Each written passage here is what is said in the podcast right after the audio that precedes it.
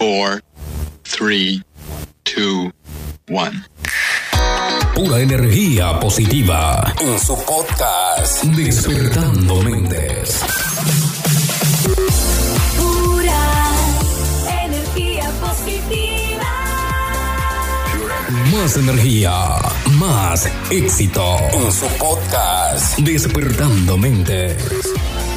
Pura energía positiva. Bueno, en el tema de hoy, Napoleón Hill cerraba el apartado del conocimiento recomendado de rodearse de aquellas personas que complementan nuestro propio conocimiento. Esto es lo mismo que decir que debes contar con la ayuda de aquellas personas que suplen tus debilidades. Es más, las debilidades son una de las principales causas de la procrastinación y la falta de fe en uno mismo. Por ese motivo, han de conocerse y se han de tomar medidas para contrarrestarlas o por lo menos compensarlas con las fortalezas. El análisis de las fortalezas y debilidades debe tener lugar tanto en forma interna como externa. Eso quiere decir, por un lado, debes someterte a una serie de preguntas sencillas acerca si estás cumpliendo con los objetivos, si estás adoptando una actitud de constante fe y dedicación y si estás tomando las decisiones con la rapidez y determinación necesarias. Escribe los detalles de cada respuesta y las razones de dichas respuestas para comprender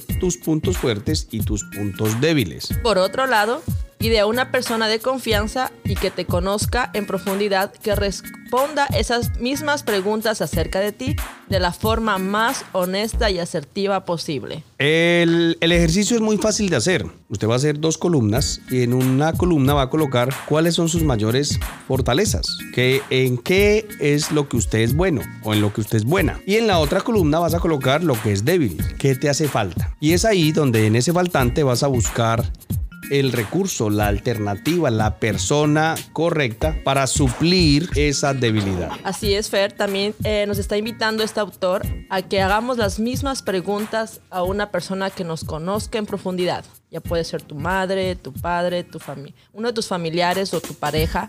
Y que le haga las mismas preguntas acerca de ti, porque tú sabes que a veces uno se pregunta algo y obviamente se contesta a, según tu conveniencia, ¿no? Pero tal vez alguien que te conozca a profundidad puede pensar algo diferente de ti y te puede ayudar a descubrir cuáles realmente son tus debilidades y también cuáles son tus fortalezas.